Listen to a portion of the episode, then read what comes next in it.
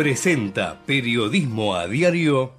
En Galeno te cuidamos hace más de 35 años, con más de 6.000 instituciones médicas, más de 68.000 profesionales, más de 10.000 empleados y más de 100 sucursales. Además, contás con nuestros sanatorios de la Trinidad y nuestros centros médicos propios. Galeno, todo para vos. SS Salud, órgano de control 0800 222 Salud, web sssalud.gov.ar.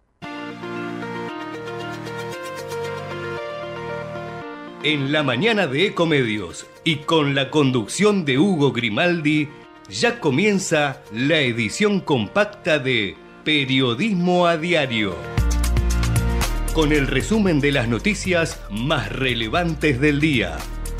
Desde este mismo momento las vamos a analizar, a relacionar, a ponerlas en contexto para explicar qué se dice, qué no se dice, cómo se dice y por qué. Empezaremos a compartir títulos, notas, videos y fotografías, a mostrar personajes y recomendar columnas y enfoques. Y seremos implacables a la hora de identificar las noticias falsas. De lunes a viernes por AM 1220, en simultáneo por todas las redes sociales y con desarrollo extra en ecomedios.com. En Periodismo a Diario no le vamos a hacer perder el tiempo.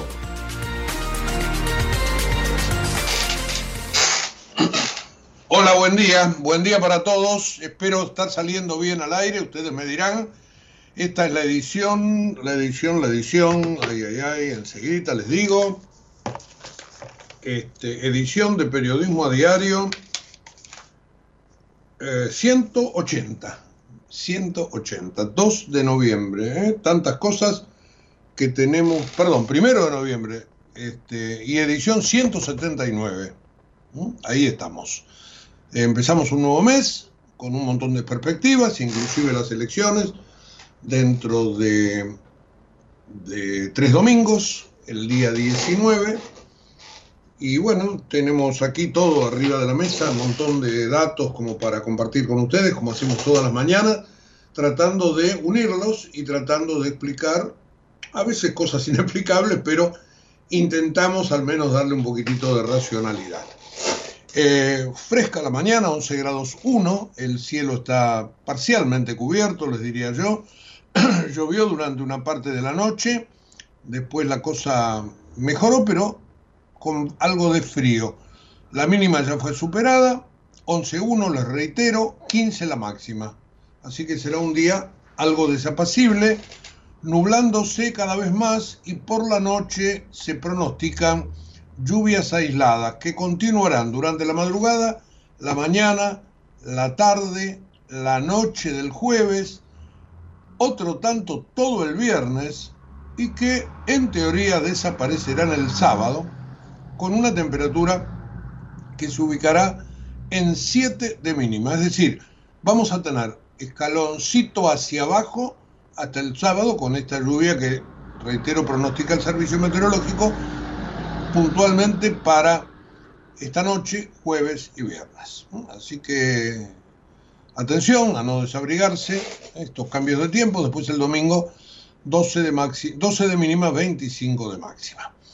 Bueno, dicho todo esto, como para situarnos meteorológicamente, ahora viene lo más difícil, tratar de armar este rompecabezas que es la política, la economía, las finanzas, todo lo que habitualmente nos desvela acá en periodismo a diario, cosas que a veces nos hacen meter la pata, como por ejemplo hoy con el con la fecha. Reitero, programa 179 primero de noviembre. Primero de noviembre. Hoy este, es el día de recordación de los difuntos. Este. Ay, ay, ay, mañana el día de todos los santos o al revés. No, hoy es el día de todos los santos, así es, y mañana el día de los muertos. 1 y 2 de noviembre. Bueno, dicho todo esto, que es más que nada una miscelánea, una pintura como para enmarcar, arranquemos sí con los temas del día. Y yo diría que el tema de la nafta sigue siendo importante, sigue siendo prioritario, porque ayer hubo eh, un, eh, una mejora en el abastecimiento, sobre todo en la capital federal y en el Gran Buenos Aires. Eh, las estaciones de servicio empezaron a atender mucho mejor, las colas se redujeron, ya prácticamente no hubo cupos y esto de a poco se va irradiando desde la capital federal hacia el interior del país, donde sigue faltando nafta y sobre todo sigue faltando gasoil en los principales lugares donde se necesita para el campo. Así que desde ese punto de vista eh, la circunstancia sigue complicada. Eh, lo que sí se está tratando de mm, eh, negociar un aumento de nafta que no sea gravoso para el bolsillo. El otro día el ministro habló de 320, 340, bueno, veremos para cuánto se pone.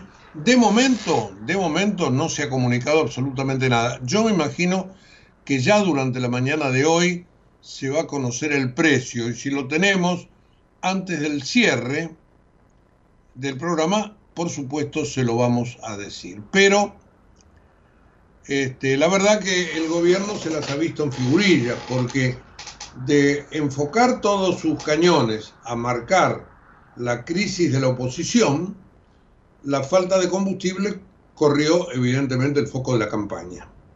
Y lo embretó a Sergio Massa, que de a poco saldrá, porque si esto se este, resuelve entre hoy y mañana, pongámosle el fin de semana, este, la cosa después se va a olvidar. Pero fue verdaderamente una piedra en el camino del, ministro de Economía. Más allá de, de, la situación de total imprevisibilidad, realmente este, el gobierno de Alberto Fernández se ha caracterizado eh, justamente por todos estos tropiezos que Massa con su verborragia trató de sortear, diciendo que bueno, que él quería hacer esto, hacer aquello, ustedes saben que lo que venimos criticando en estos últimos días, pero este, se hizo el malo con las empresas sin decir que el principal responsable es IPF, que es una empresa que indirectamente depende de él y del gobierno, sin decir que este, no había barcos para traer combustible, como ocurre todos los años en esta época, porque estaban estacionados en el Río de la Plata, porque no había dólares para pagarles. Es decir, ahí Massa tuvo un evidente tropezón, pero no le hace mella, porque él va al frente, inclusive con un eh, eslogan, tenemos presidente, que es efectivamente desdoroso para Alberto Fernández, no creo que el presidente actual esté en condiciones de levantar el teléfono para recriminárselo, pero así es la cosa. Es decir, aún desde dentro del peronismo se reconoce que no hay presidente. Lo gastan mal, lo ningunean como si nunca hubieran tenido nada que ver.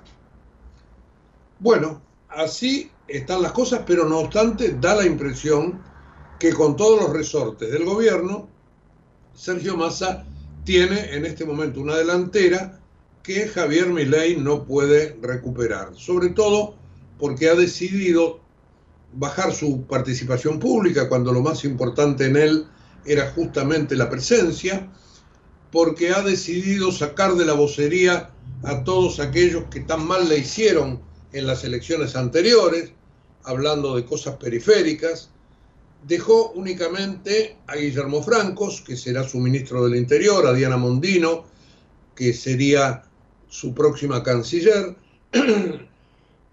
a Victoria Villarruel, por supuesto, y a él, que les reitero, ha quedado transitoriamente este, dando un paso al costado. Así que este, lo de masa es pura exposición y allí con exposición y dinero, que es lo que corre, evidentemente está haciendo una mejor campaña que la de Milei, que no se logra sobreponer al cachetazo de las últimas elecciones, cuando todo el mundo este, lo daba por ganador, inclusive él hablaba de primera vuelta, y tuvo que resignarse a quedar siete puntos abajo del oficialismo. Esto evidentemente ha calado hondo y en la campaña se nota.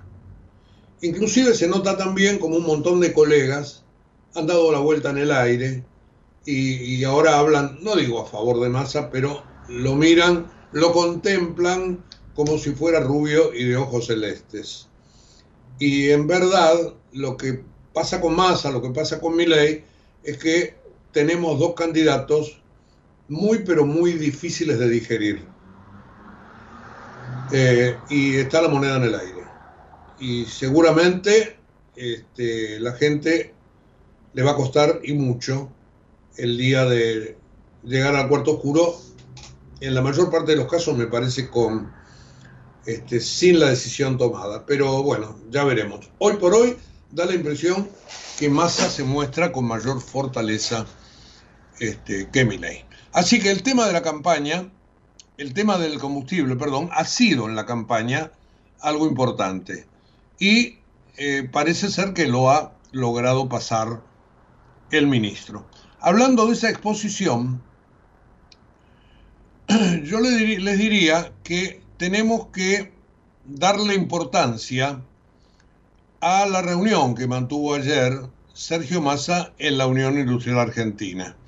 Porque allí estuvo con los industriales que a ellos obviamente les da lo mismo que sea presidente uno u otro. Lo que ocurre es que el peronismo siempre le ha dado a la Unión Industrial ese plus de este, que se puedan beneficiar, eh, porque a los industriales la verdad que la competencia no les gusta. El peronismo lo sabe y ahora no solamente le, ofrece más este, ayuda, apoyo, etcétera, etcétera, prometió, por ejemplo, esquivar una devaluación brutal ayer que estuvo reunidos ahí en, ahí en, en la sede de la UIA, en la Avenida de Mayo, y este, bueno, no logró un óptimo consenso, pero por supuesto están mucho más cómodos con Massa que con Milei, que viene a patear el tablero. Así que lo sedujo y desde ese punto de vista me da la impresión que abrió otro frente favorable para él. Eh, prometió puntualmente en lo que puede ser una de las noticias del día, que si hay una devaluación no va a ser brutal. Eso fueron sus palabras, lo cual uno puede inferir que va a haber una devaluación y después le dará el tono a lo que significa la palabra brutal. Pero este, esto obviamente si es electo presidente. Eh, dijo que él busca una estabilización, no mencionó que haya un plan, sino que es lo que él querría, una estabilización que ordene los precios relativos, entre ellos el dólar. Y allí fue que dijo que la cuestión cambiaria va a ser con el menor dolor posible. Y esto desde ya lo hizo para diferenciarse de Javier Milei que planteaba una dolarización y por ende un fuerte salto en el tipo de cambio. Veremos cómo finalmente si las promesas se pueden cumplir, pero esto es lo que le dijo a la gente de la Unión Industrial de, de modo puntual en lo económico, aunque también tuvo algunas manifestaciones de tipo político, porque le ofreció a los industriales ser parte de su gobierno.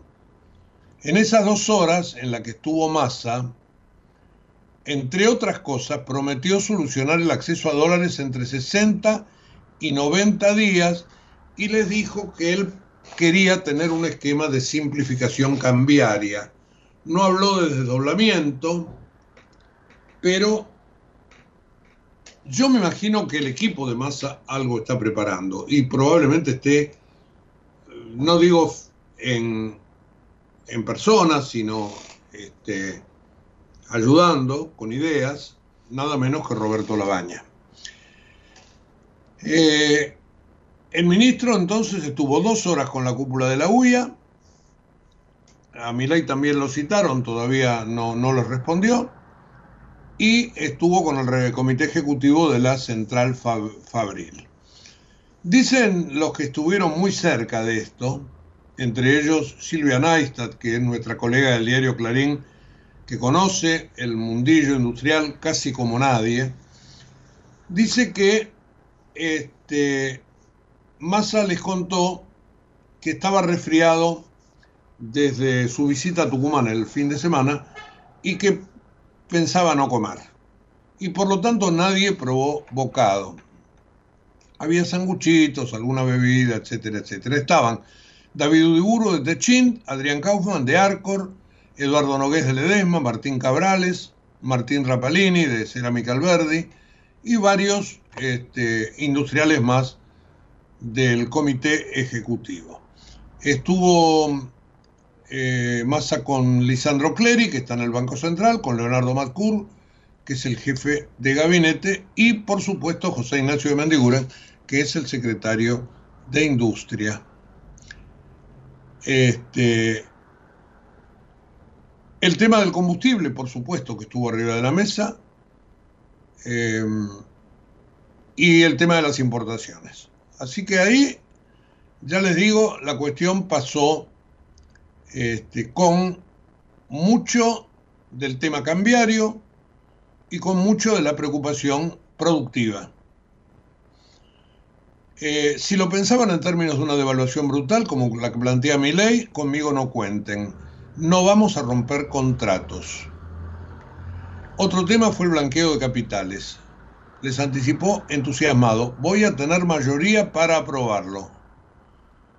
Y allí se supo que apuesta al blanqueo similar de 100 mil millones de dólares que había hecho Macri con Prat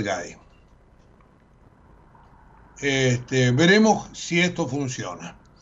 Bueno, más allá de todo eso, lo importante como dato político es que los invitó a los industriales a formar parte de un eventual gobierno suyo y Alguien le preguntó si esto era para participar en negociaciones y Massa respondió, hablo de un gobierno de unidad nacional, quiero funcionarios. Así que obviamente les ofreció sillas en un eventual gabinete. A las 14.30 se fueron. Funes de Rioja le dijo a la colega de Clarín, ¿cómo no íbamos a aplaudirlo si estuvo más de dos horas con nosotros? Bueno, así está el tema de, la Unión Industrial Argentina y el tema de Sergio Massa. Tapa de los diarios oficialistas o en general de los diarios económicos. Massa se reunió con la UIA y prometió estabilizar la economía, dice ámbito. Massa se comprometió ante la UIA a regularizar el sistema importador, dice va en negocios.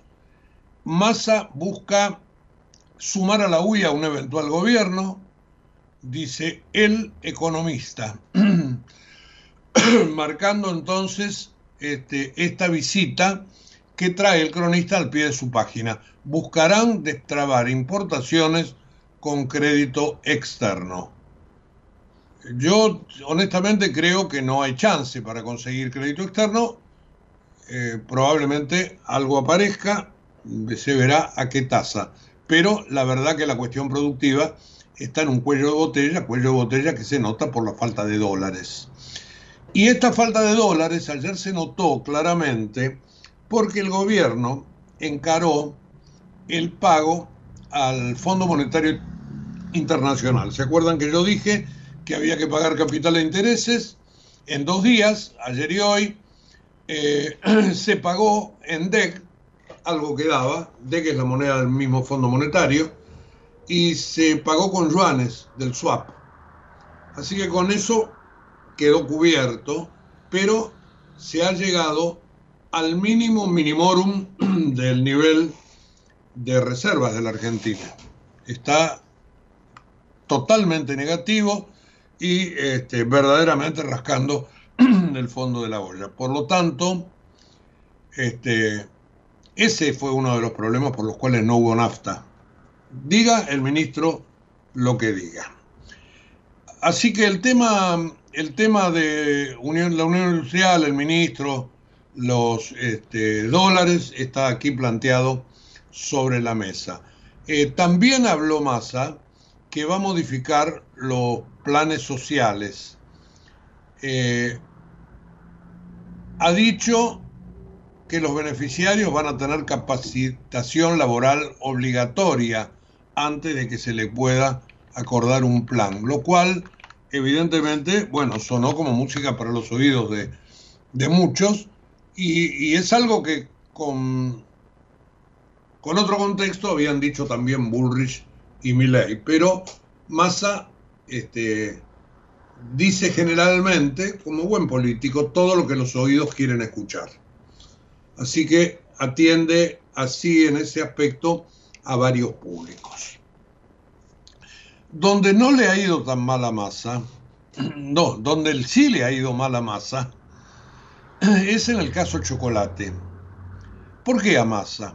Bueno, porque justamente esto que tuvo epicentro en la ciudad de La Plata, donde desde ya que políticamente como ministro este, poco tiene que hacer, este, la cosa se le complica porque hay un concejal masista que se llama Facundo Albini, que era en todo caso el jefe de Chocolate Rigao.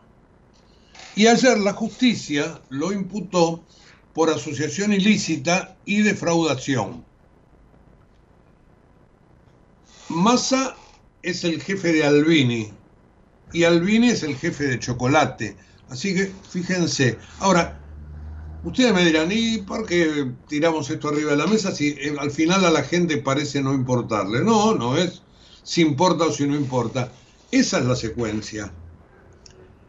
Eh, Ustedes recuerdan, bueno, que Chocolate fue detenido sacando plata de los cajeros, de las cuentas de 48 empleados de la legislatura bonaerense que no cobraban y que esa plata probablemente Rigau se la rendía al Vini y después seguía para arriba en una práctica que aparentemente es de todos los partidos.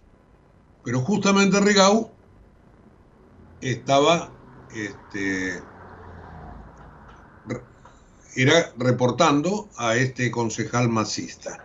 La fiscal de la causa también imputó a los titulares de las cuentas como partícipes de la maniobra y ella le pidió la detención. Veremos si el juez la acuerda. En principio el juez resolvió no darles exhibición de prisión a ninguno de ellos porque entienden que son partícipes responsables. Todos los meses iban al bolsillo de chocolate un millón, mucho más de un millón y pico de pesos, que finalmente iban para arriba, vía Albini. Y es por eso entonces que piden la detención por asociación ilícita y defraudación de este concejal que, les reitero, es del Frente Renovador. ¿Mm? Así que desde ese punto de vista, Massa ayer no la, la tuvo todas consigo. Bueno, dijimos entonces, podría ser un primer título el caso de la huya, con todo lo que, lo que dijo más y el caso chocolate. Y a todo esto lo, lo juntamos con la falta de naftas, con el aumento de precios que probablemente se vaya a dar en el día de hoy, y acá ponemos justamente al ministro candidato arriba, porque, bueno, todo este, apunta a él. Además, les reitero con este paso al costado de mi ley, no solo porque se ha tratado de guardarse con este asunto de los voceros, sino porque parece ser que está bastante tocado. Y este asunto de los voceros le ha traído algunos problemas internos, porque algunas personas que eran voceros económicos, como Carlos Rodríguez, por ejemplo, han tenido que callarse. Siguen hablando a través de las redes sociales desde ya, pero con cierta molestia este, y, evidentemente no, no están las cosas del todo bien dentro de la libertad avanza.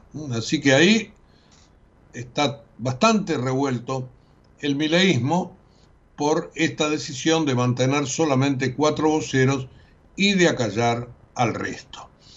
En cuanto a los libertarios y al PRO, han lanzado un operativo conjunto para asegurar la presencia de fiscales en todo el país. Y este, se está trabajando muy fuerte para que en todas las mesas del país haya al menos un fiscal de la libertad avanza. Algunas cosas que se han visto en algunas mesas de Santiago del Estero, de Misiones sobre todo, 100% para masa, se supone que esto no debería haber pasado con una fiscalización correcta. Eh, ¿Alcanza para revertir la elección? No, seguramente no. Fueron muchos los siete puntos de ventaja. Pero lo que los fiscales tienen que asegurar, de un lado y del otro, es la transparencia. Que ambos candidatos tengan su representación y su control. Que ese es el rol, evidentemente, de los fiscales. Bueno, en cuanto al mercado, ayer el blue volvió a caer a 920 pesos. El contado con liquidación también bajó a 864. El dólar MEP quedó en 854. Pero otra vez, como en los días anteriores, por ahí ayer un poquitito menos, los bonos y las acciones siguen en terapia. Porque se sigue dando este fenómeno que a um, Milley no se le tenía confianza en el corto plazo y a um, Massa no se le tiene confianza en el mediano y en el largo. Así estamos con un cuarto oscuro que va a estar lleno de pensamientos. Porque, insisto en el concepto, me da la impresión que esto es algo tan difícil de resolver que se llevará hasta el último momento. Bueno, eh, bueno, ayer, ya que estábamos hablando de política, podemos engancharnos con esto. Patricia Bullrich tuvo en La Nación Más unas declaraciones bastante confusas, pero a su vez que la, dejaron muy mal parada. Porque dijo que este, ella esperaba que la economía explote antes del día 19 del 11. Por supuesto que el, que el kirchnerismo, y Massa en particular, inmediatamente la cruzaron, porque la verdad que nadie cree ni nadie quiere que esto termine explotando. Una explosión significa una hiper. Esto no dice que luego no se llegue a un proceso similar, sea Massa o sea ley. Pero evidentemente no se puede fogonear, ni como dice este, la cita, agitar la soga en casa del ahorcado. Estamos mal, pero lo de Bullrich fue temerario. Y esto desde ya, que fue criticado desde todo punto de vista. Y yo creo que a Bullrich se la llevó por delante la verborragia. Porque este, decir eso, que ojalá que la economía explote, implica desconocer que dentro de esa economía estamos nosotros, los ciudadanos, y ella misma. Así que, este, temerario, fuera de lugar, lo que quieran ustedes, este, pero lo de Bullrich no fue para nada, este, para nada medido. Yo les diría al contrario. Página 12 la pone hoy a Bullrich en un dibujo espalda contra espalda con Javier Milei. Juntos son dinamita. Fiel al estilo de su nuevo socio, Bullrich dijo que quiere que el país explote antes de las elecciones. Este deseo desestabilizador de la ex candidata generó un amplio rechazo. Massa le contestó, cuando las cosas exploten, los que se lastiman son los argentinos, las empresas argentinas, los comercios argentinos, los ciudadanos, los laburantes. Se la dejó picando, hablando en criollo, hablando en plata. Bien, bien. Dicho esto, este, podemos ahora centrarnos un poquitito en el Congreso, porque este, tenemos desde ese punto de vista eh, que hay realineamientos allí en el, en el Congreso y este, estos realineamientos implican no solamente lo que va a ocurrir de acá hasta el 10 de diciembre, sino posteriores sociedades. Ya veremos de quién con quién, porque radicales y el PRO, o parte del PRO y parte de los radicales al menos, quedaron separados por una gran línea roja.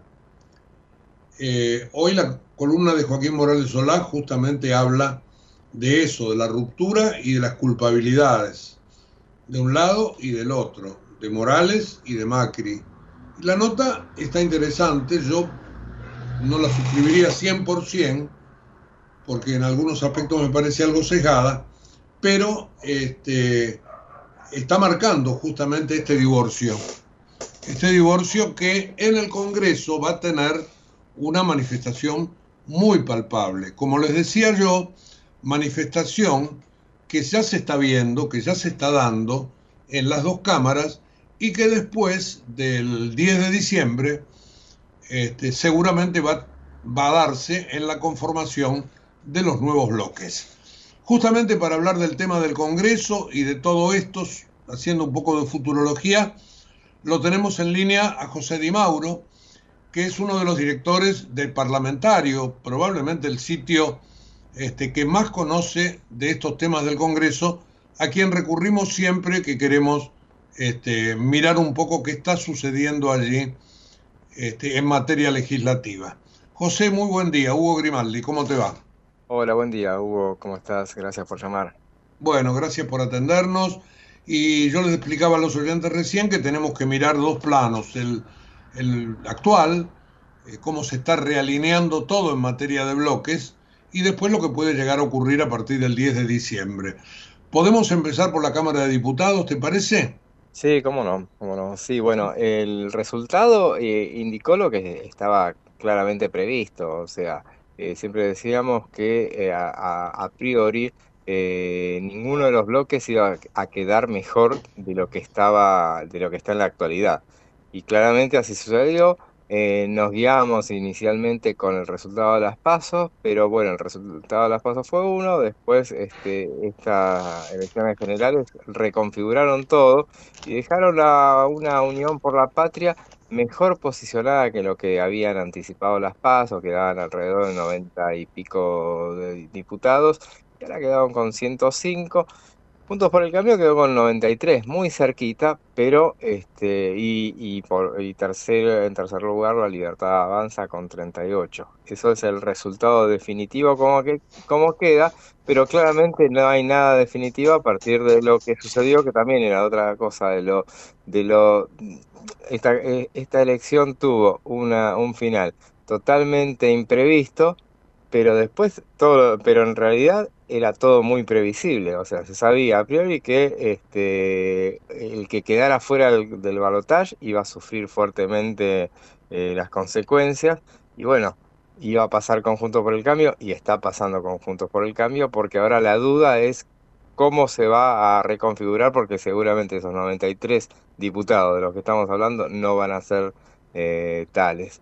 Eh, se está especulando a ver qué es lo que sucede, cómo será la, ruptura, la separación, seguramente eso va a suceder, pero tendrá que ver con el resultado del 19, de noviembre, claramente. y, ahora, y ahora de acá al 10 de diciembre, que hay algunas cosas para resolver, entre ellas, por ejemplo, ayer pidió Hernán Lombardi que, que haya una sesión para tratar el cambio del feriado del día 20. Eh, ¿te, parece que hay, hay lugar como para charlar de estas cosas? No, ninguna posibilidad. Seguramente eso depende. Eso más que nada fue, inclusive es un proyecto de resolución, o sea, no, no, no tiene. Ah, resolución. Eh, claro, ni siquiera. Pero bueno, más que nada es para exponer la situación eh, y dependerá de la buena voluntad, que, no creo que exista, de parte del Poder Ejecutivo de reconfigurar eso, pero por lo menos ponerlo, poner en exposición algo que claramente de todas maneras, y quedó muy expuesto en el 22 de, de octubre, hay muchas cosas que a la sociedad no le, no le preocupan demasiado. Eh, entonces, bueno, pero en este caso, eh, claramente el Poder Ejecutivo o el oficialismo tomó la, la, eh, este, la, tiene la sensación de que lo va a beneficiar la ausencia de gente a votar y, bueno, mantendrá seguramente esto porque, bueno, es, es se ha transformado también en otra estrategia de campaña. Así que justamente, bueno, estamos, habrá que ver cuándo se produce, pero todo dependerá del 19 de, noviembre, eh, cuándo se produce esa ruptura, cómo, cómo sucede, si hay un triunfo de Sergio Massa, las posibilidades de ruptura seguramente se concretarán, pero, o más de ruptura, de reconfiguración me parece. En ese caso eh, prevalecerá un poco, será una derrota fuerte para quienes eh promovieron esta, esta, modifica, esta, esta reconfiguración del bloque, pero claramente será un poco distinta. Ahora, si eso sucede, bueno, una parte del PRO seguramente se, se, alineará eh, con, con, el nuevo oficialismo si, si gana Javier Milei Estamos hablando, cuando hacemos especulaciones de números, este, tampoco nada que, altere demasiado, porque estamos hablando de unos 30 y pico de diputados, entre 30 y 35 diputados que terminarían alineados con la libertad avanza, que sumados a los, a los 38, en definitiva, harían un, un eventual oficialismo de uh, unos 70, 70 y poco, 75 como máximo diputados, este, que si llegara, así llegaran a los 80 es bastante insuficiente. Eh, sería parecido en ese caso a lo que tuvo Mauricio Macri cuando fue la, cuestión de Cambiemos. Tampoco es que se le haga muy fácil al oficialismo actual, y seguimos hablando de la Cámara de Diputados porque el Senado la tiene muy fácil el, Unión por la Patria si es que gana. De esto, de esto te iba a preguntar ahora, contame un poquitito ahí eh, ¿Por qué es muy fácil? Porque va a estar a uno o a dos, ¿no? Del quórum. Eh, en, la, en la práctica va a estar excedido. Ah, mira. Eh, va a estar en, con 40, porque son, ahora son 30, 33 oficialistas, a los que hay que sumar dos que, que forman parte de Unidad Federal que es un bloque que se formó, un, bloque que se formó con la cordobesa Alejandra Vigo, la esposa de Juan Schiaretti, que sumarían entonces tres. Pero bueno, contamos a esos dos, que son Espínola y Cuader, dos diputados que están alineados con Sergio Massa, o sea que a esos, con eso va a poder contar y, yo creo que te va a terminar integrándose al, oficialismo. Ahí tendríamos 35, eh, le faltan dos para llegar al quórum y al número necesario. Esos dos obviamente los tiene porque eh, que son los misioneros, eh, que son aliados incondicionales del oficialismo, ahí ya llegamos a 37, pasamos los 37 con eh, el, la Rionegrina que va a asumir en lugar de Alberto Bretilnec, gobernador de Río Negro, y esa, mm, como ya inclusive juntos, por, juntos somos Río Negro, ya se mostró ayer alineado con el oficialismo, entonces ya tenés 38 y, este, y tenés eh, dos más que eh, son eh, los, los santacruceños que llegaron de la mano de Claudio Vidal, nuevo gobernador de, Santa Cruz, que podrán o, podrán estar o no, pero yo creo que por las necesidades que tiene Santa Cruz, cuando los necesite van a estar. Y ahí llegamos a 40, o sea, pasó largamente pasó largamente. O sea que me parece que ahí la tiene facilísima en el Senado y eventualmente un gobierno de la libertad avanza eh, la tendría eh, directamente, sería directamente proporcional a, de manera contraria. O sea, sería una barrera infranca, infranqueable el, el, Senado para esas aspira para cualquier aspiración. Estaba, estaba claro que mi ley bajo toda circunstancia iba a quedar siempre en minoría. Eh, sobre todo mi ley que no parecía una persona que estuviera muy propensa al diálogo y a, y, a rojear, digamos, ¿no? Mucho menos este, con la casta. Claro, claro, totalmente. Y ahora, este, y volviendo a diputados, este, en ese caso, ellos tendrían setenta y pico, ochenta, y bueno, uno, uno se acuerda de lo que fue el gobierno de eh, Mauricio Macri en, en Cambiemos, que había llegado, originalmente ellos habían llegado con 87 diputados. Tenían eh, el, el, Frente para la Victoria en ese momento, tenían 99 o sea que eran, mayoría, eran primera minoría, el Frente para la Victoria, a priori, lo que, la recomendación que le hicieron esa vez a Mauricio Macri, eh, eh, Mario Negri, fue eh, no convoques a extraordinarias hasta que sepas qué congreso tenés. Entonces, él, hizo eso, no convocó extraordinarias. En enero se produjo una ruptura del bloque oficialista, del bloque kirchnerista, se fueron 17 que respondían a los gobernadores y pasó a ser, juntos, eh, Cambiemos pasó a ser primera minoría con 87 y el, el los eh, Frente para la Victoria tenía 70 y pico. Entonces, en esa situación este, ya pudieron gobernar y con alianzas eh, y con una voluntad de Miguel Pichetto en el Senado, donde era muy mayoría el, el, el Frente para la Victoria, pero con una voluntad a no obstaculizar, no bloquear al gobierno siguiente, entonces con eso pudo gobernar. Yo ahora no es algo que se vea en, en el para el caso de que la libertad avanza se transformara en gobierno, la va a tener muy complicada en, en el Congreso. José, te, te, quiero preguntar por este, el kirchnerismo, por la cámpora en diputados, sobre todo con Máximo allí. Sí y, por el kirchnerismo en el Senado, donde Cristina va a dejar evidentemente un montón de alfiles, ¿no? Sí, sí, sí. Y bueno, son, son mayoría, claramente. La, la, la, la lista, las, las listas de los eh, diputados y senadores la, armó, la armaron en el Instituto Patria. Eh, realmente diputados que respondan al, al Frente Renovador, que es eh, los más allegados a, a Sergio Massa, son apenas tres los que los nuevos que llegan. Son muy poquitos.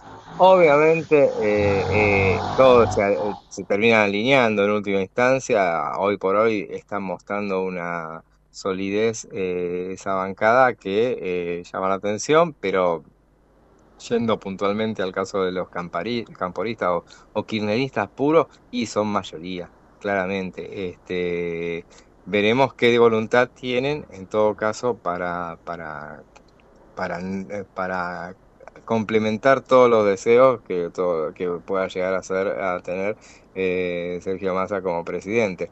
Pero, pero bueno, no, no, es, no son para nada, el masismo no existe hoy por hoy, eh, pero, pero bueno, el, el, oficialismo como tal este, está respondiendo a, claramente, se ha puesto al servicio, como todo, todo el Estado, se ha puesto al servicio al candidato oficialista. Claro, después, después veremos, pero mientras tanto este, están, todos en, están todos alineados. Eh, te, quería, te quería preguntar por último, eh, ¿quién va a ser presidente de la Cámara de Senadores? Y, qué va eh, de, diputados, perdón, y qué va a pasar en senadores en cuanto a las autoridades.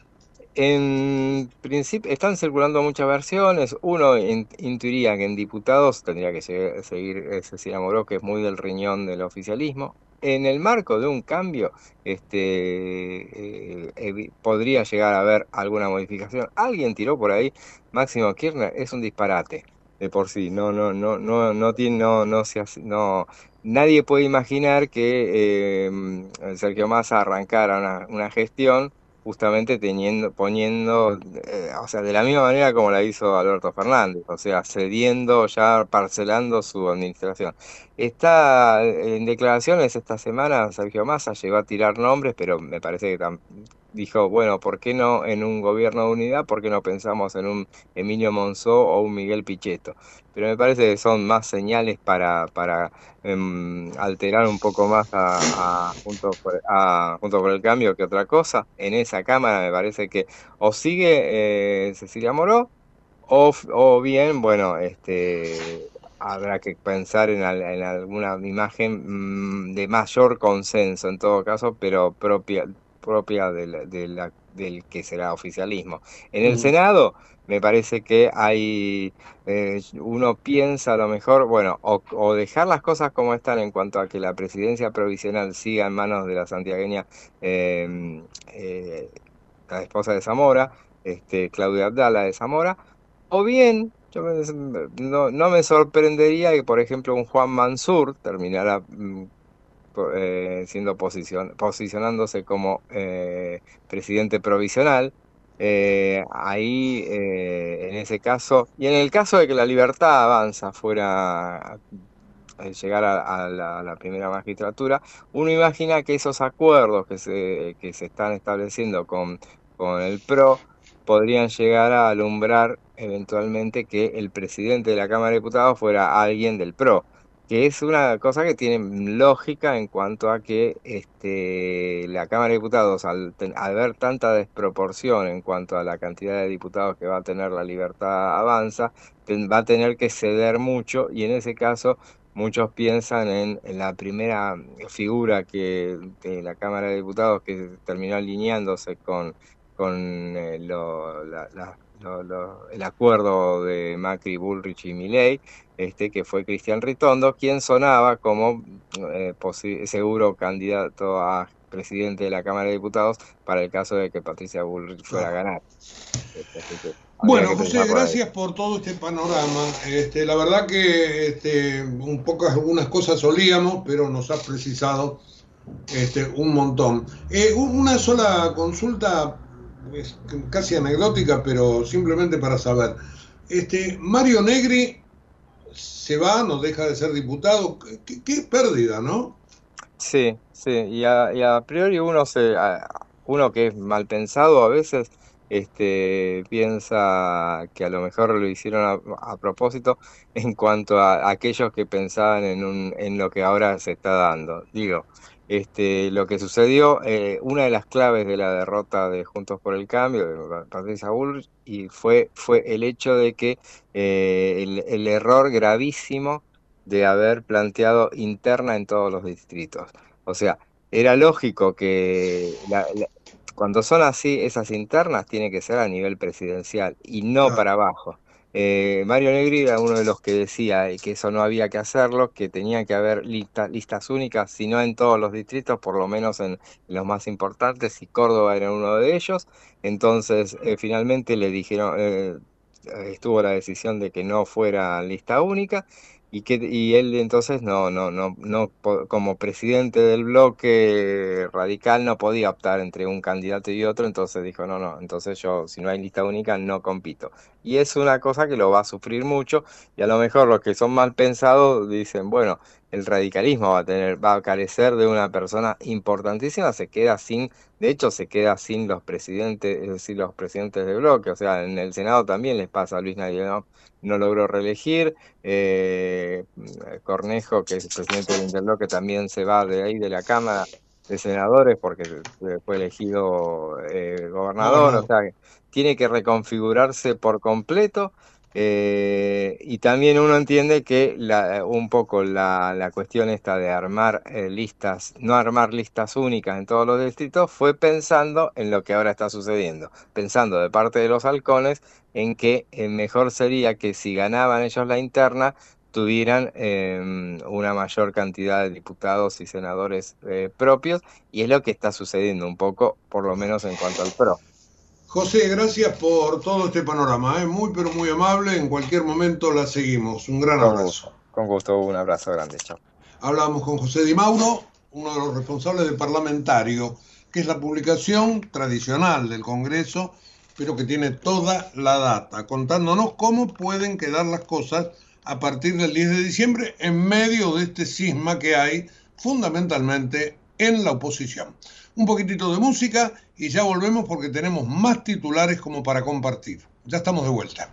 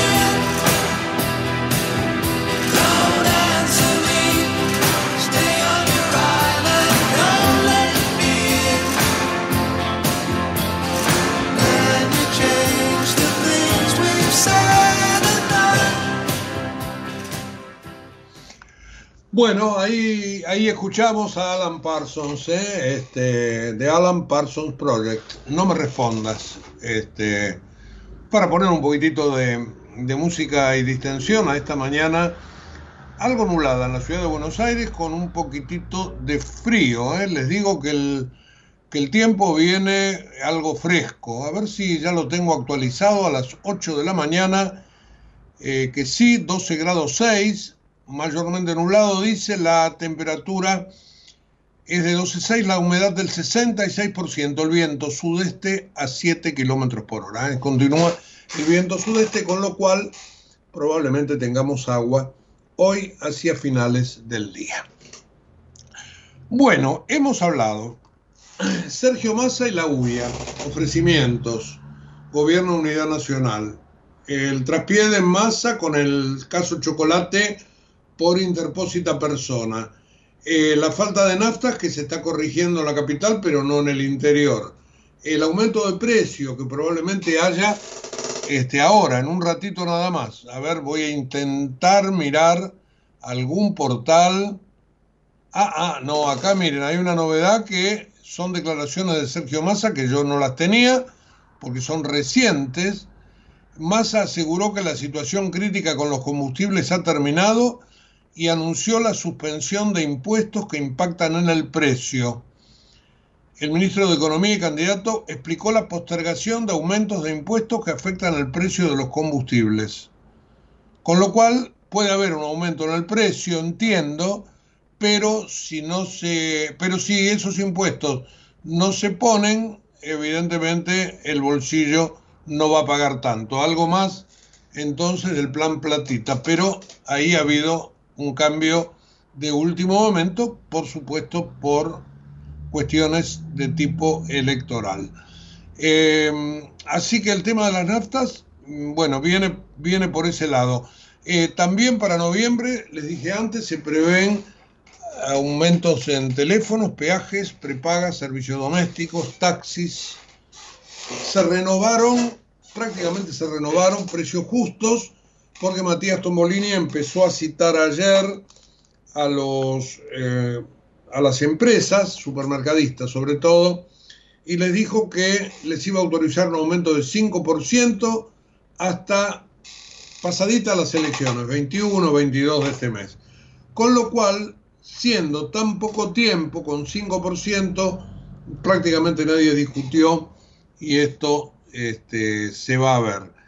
Eh, por falta de dólares, el gobierno le ha pedido a los médicos que le hagan una especie de semáforo rojo y que le marquen prioridades para importar elementos críticos. Recuerdan que el otro día nosotros yo les contaba que varios directores de grandes hospitales han hecho reclamos justamente porque está faltando todo esto, especialmente los cardiólogos Dicen que no hay stents, que no hay líquido de contraste para hacer este, ese tipo de intervenciones, angioplastias que, coloquen un stent. Bueno, cosas que, que son necesarias como insumos médicos que estaban faltando y que están poniendo en riesgo la vida de mucha gente. Así que se han ocupado, gracias a que los médicos han salido a hablar por todos lados y este, se les ha pedido que marquen las prioridades para importación. En un momento en que estamos, como les decía ayer, rascando el superfondo de la olla, porque ayer se pagó al Fondo Monetario con DEX, con yuanes, pero este, las reservas han caído al peor nivel desde el año 2006. Eh, se pagaron 2.600 millones y hay que pagar ahora 840 más. Y después hasta el 21 de diciembre no hay más vencimientos, pero las reservas ya son negativas en más de 10 mil millones de dólares. Por eso me extraña lo que ayer Massa le prometió a la UIA, diciéndole que este, va a haber crédito externo precisamente para financiar este, la compra de insumos, insumos para poder producir acá en la Argentina.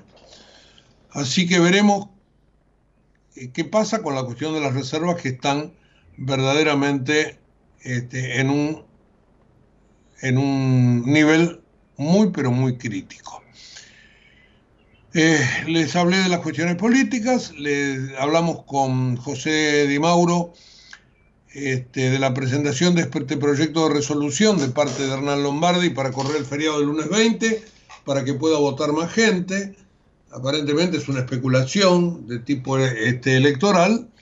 Bueno, se trata que la gente se vaya de los lugares de votación, sobre todo de la capital federal, donde se piensa que va a haber más votos a Milei que a Massa. Pero bueno, esto no se puede comprobar, digo yo, obvio, hasta, el último instante. Eh, hablando de la capital federal, anunciaron ayer que la ciudad autónoma de Buenos Aires, la Cava, va a duplicar el descuento a maestros que hagan paro.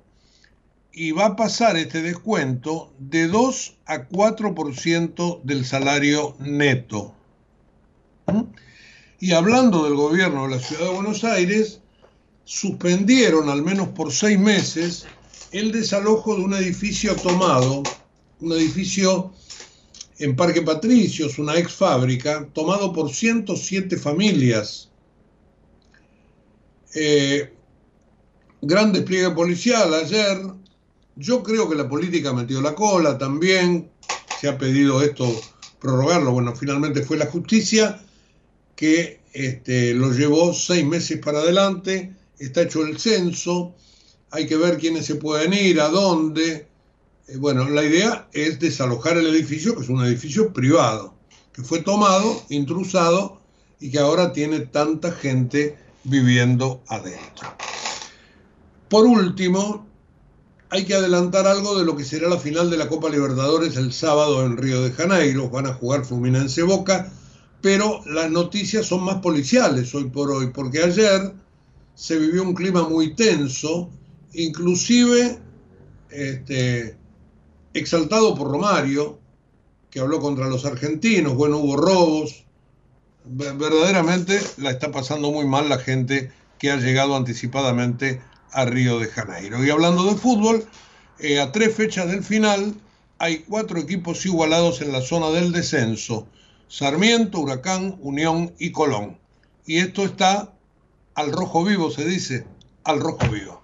Me tengo que ir, pero mañana nos vamos a reencontrar acá por la radio a partir de las 8 de la mañana. Como siempre, les hemos dado un compacto de toda la información. Todavía más en un ratito en la página web de la radio www.ecomedios.com. Chau y hasta mañana. En Galeno te cuidamos hace más de 35 años, con más de 6.000 instituciones médicas, más de 68.000 profesionales, más de 10.000 empleados y más de 100 sucursales. Además, contás con nuestros sanatorios de la Trinidad y nuestros centros médicos propios. Galeno, todo para vos. SS Salud, órgano de control 0800 222 Salud, web sssalud.gov.ar. Vacía y cepilla los recipientes que acumulen agua. Tira agua hirviendo en desagües y rejillas y colocamos quiteros. Juntos podemos prevenir el dengue. Más información en buenosaires.gov.ar barra dengue. Buenos Aires Ciudad. Desde Buenos Aires, transmite LRI 224, AM 1220, Ecomedios